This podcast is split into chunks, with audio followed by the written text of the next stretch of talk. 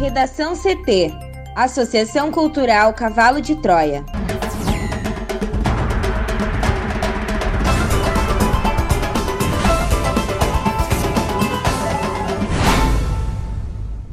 Agora, no Redação CT. Criciúma tem madrugada de violência com cidade sitiada. Decretos suspendem cogestão com municípios e reiteram estado de calamidade no Rio Grande do Sul por Covid-19. Apoiadora de Bolsonaro vai julgar Flávio no caso das rachadinhas. O CDE melhora a projeção para o PIB do Brasil em 2020, mas piora para 2021.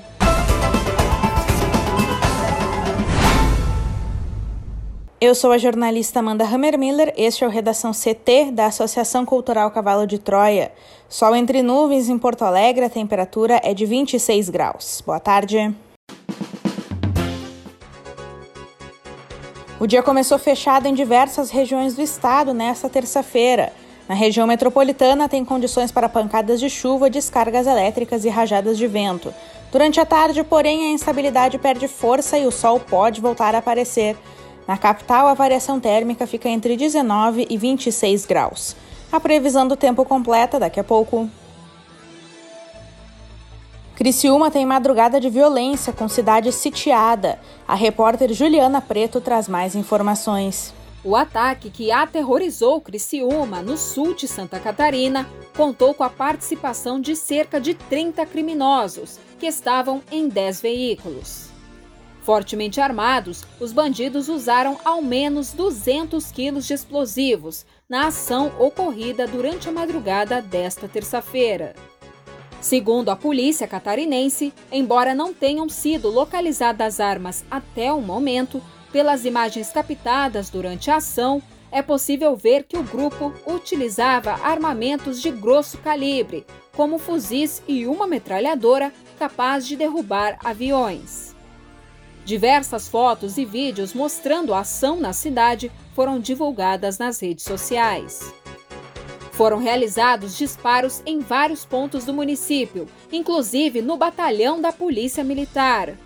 Os criminosos ainda tentaram incendiar um túnel que dá acesso a Criciúma. Durante o ataque, duas pessoas ficaram feridas. Um policial foi atingido por um disparo no abdômen e está hospitalizado, e um vigilante também foi baleado.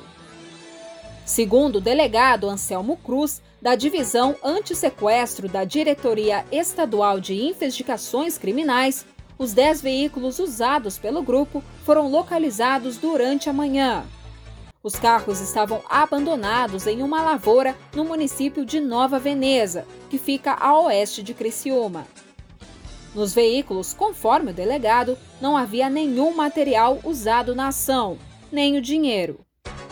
Em coletiva de imprensa, no final da manhã desta terça, o delegado voltou a afirmar que a ação indica que os criminosos sejam de fora de Santa Catarina.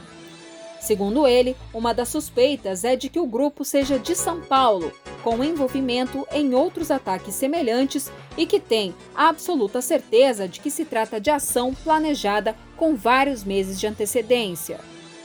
O ataque aconteceu contra a Tesouraria Regional do Banco do Brasil de Criciúma, no centro da cidade. Desde a madrugada, a equipe da Polícia Militar trabalha para remover parte dos artefatos que foram deixados no local. Ainda não se sabe qual foi o valor levado do Banco do Brasil. A Brigada Militar do Rio Grande do Sul deslocou equipes para Santa Catarina para ajudar nas buscas aos criminosos. A chefe da Polícia Civil do Estado gaúcho, a delegada Nadine Anflor, afirmou que a corporação também está em contato com os agentes e colocou equipes à disposição para auxiliar nas investigações. E quatro moradores foram detidos em Criciúma, suspeitos de pegarem cédulas de dinheiro que caíram pelas ruas após o ataque. Conforme a Polícia Militar, foram localizados 810 mil reais com eles. Conforme o delegado Ulisses Gabriel, eles estavam em um apartamento próximo a um dos bancos que foi alvo dos criminosos. Não fazem, portanto, parte da quadrilha que cometeu os ataques. Decretos suspendem cogestão com municípios e reiteram estado de calamidade no Rio Grande do Sul por Covid-19. Foram publicados em edição do Diário Oficial do Estado decretos que deixam o sistema de distanciamento controlado mais rígido pelas próximas semanas. O primeiro deles suspende, entre 1 e 14 de dezembro, as medidas constantes de plano estruturado de prevenção e enfrentamento à pandemia de Covid-19 instituído pelos municípios. Dessa forma, não será mais possível a cogestão no período indicado. Já o segundo reitera a declaração de estado de calamidade pública em todo o território do Rio Grande do Sul e determina a aplicação de medidas sanitárias definidas nos protocolos para cada bandeira do modelo, até a meia-noite do dia 7 de dezembro.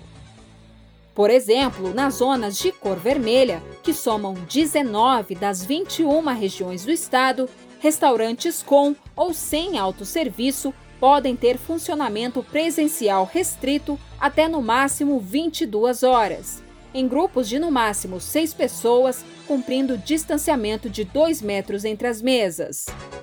Serão permitidos apenas clientes sentados, sem permanência em pé. Já o comércio eletrônico, teleentrega, drive-thru e pague e leve operam até no máximo 23 horas.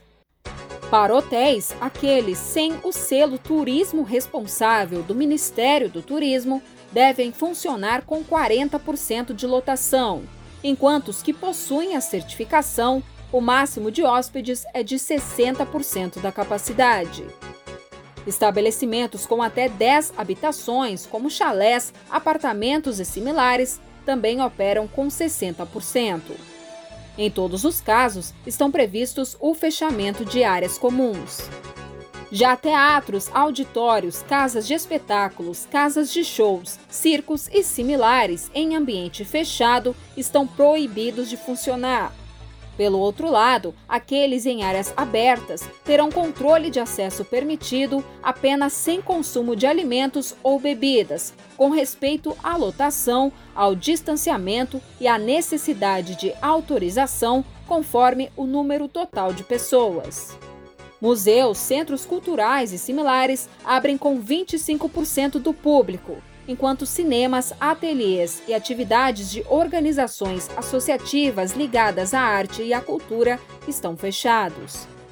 No comércio não essencial, há alteração para 50% dos trabalhadores, com permissão de funcionamento presencial todos os dias, mas limitado às 20 horas.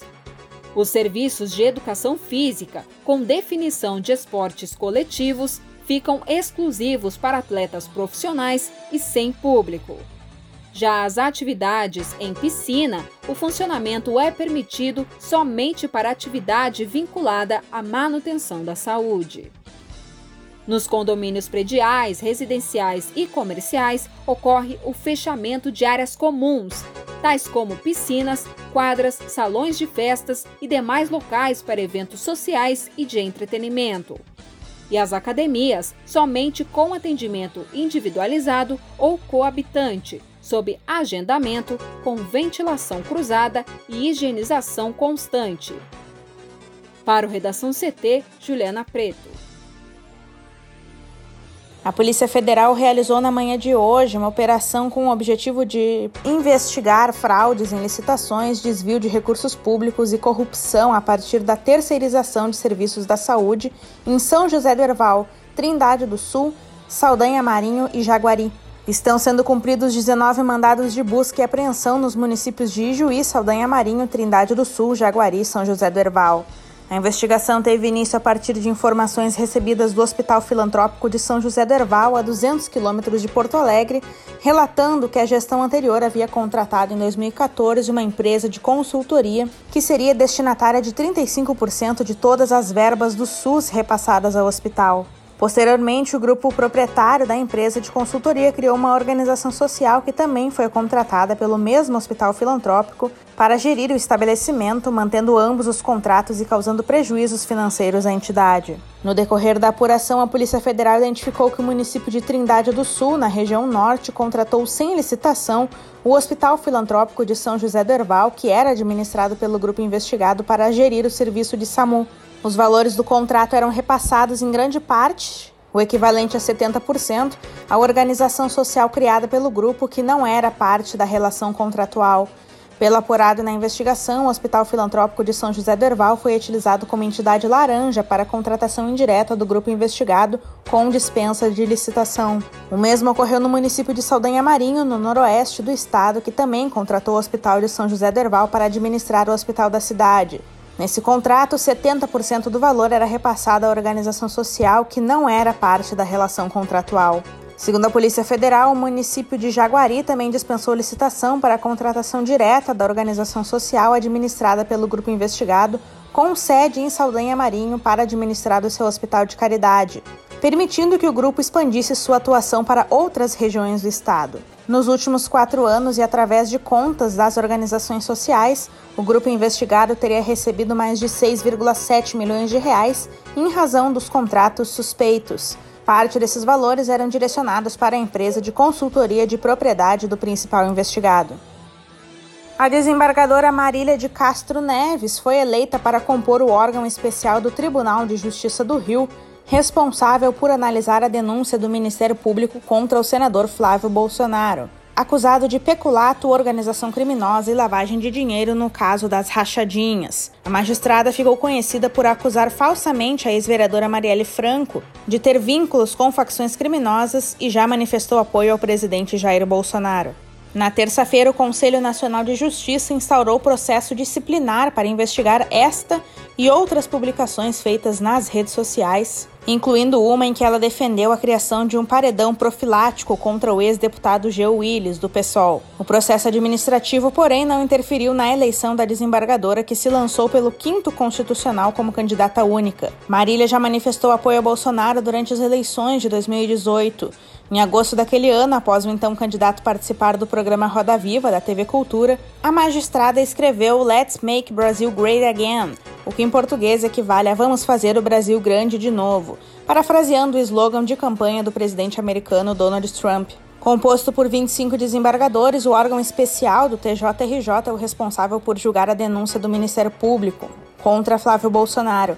O filho do presidente foi acusado de comandar uma organização criminosa que desviou 6 milhões de reais dos cofres da Assembleia Legislativa do Rio. O CDE melhora a projeção para o PIB do Brasil em 2020, mas piora para 2021. Juliana. A Organização para a Cooperação e Desenvolvimento Econômico melhorou nesta terça-feira a sua projeção para o desempenho da economia brasileira em 2020, mas previu que a retomada no ano que vem será menos robusta do que o imaginado há três meses. Pelos cálculos da entidade que tem sede em Paris, o produto interno bruto doméstico terá uma retração de 6% este ano, mais suave do que a estimativa de queda de 6,5% apresentada em setembro. Para 2021, a previsão é de que a atividade brasileira se expanda 2,6%, menos do que a alta de 3,6% prevista em setembro. As atualizações dos números fazem parte de um relatório preliminar divulgado nesta terça pelo organismo multilateral. A instituição apresentou suas estimativas para a economia global e costuma dar ênfase para os seus membros. O Brasil pleiteia uma vaga na organização, mas ainda não faz parte da mesma. Há anos, no entanto, é considerado um país-chave pela instituição que costuma dar espaço para análises sobre o Brasil. Em junho, a organização chegou a prever que o PIB brasileiro poderia cair até 9,1% este ano. A instituição previu também que o PIB global terá, em 2020, uma contração menor do que a estimada em setembro, mas também reduziu a projeção para a alta da atividade em 2021. A perspectiva, de acordo com o organismo multilateral, dependerá do processo de vacinação contra a Covid-19. Em seu mais recente relatório sobre economia global, a organização agora espera que o PIB mundial sofra retração de 4,2% este ano. Em setembro, a projeção era de queda de 4,5%. Para 2021, a entidade reduziu a previsão de crescimento da atividade no mundo de 5% para 4,2%. Sigo contigo, Juliana, agora para a previsão do tempo. Nesta terça-feira, primeiro dia de dezembro, o tempo ficou instável na maioria das áreas durante a madrugada. A exemplo da região metropolitana, Serra, Litoral Norte e nas regiões Norte, Noroeste e Central do estado. Segundo a SOMAR Meteorologia, o céu fica aberto ao longo de todo o dia, somente na fronteira oeste e na campanha. À tarde, a instabilidade perde um pouco a sua força e, com isso, apenas Serra, Litoral e região sul do RS podem registrar chuva, mas na forma de precipitações fracas e isoladas, intercaladas com períodos de melhora. A menor temperatura desta terça foi registrada em Cambará do Sul, na Serra, com 13 graus. Já a maior é esperada em 7 de setembro, nas Missões, com 32 graus. Já em Porto Alegre, a variação térmica fica entre 19 e 26. Na quarta-feira, a previsão é de tempo fechado em todo o território gaúcho. Redação CT, apresentação Amanda Hammermiller, colaboração Juliana Preto. Uma produção da Associação Cultural Cavalo de Troia com o apoio da Fundação Lauro Campos e Marielle Franco. Próxima edição amanhã, a uma hora. Boa tarde.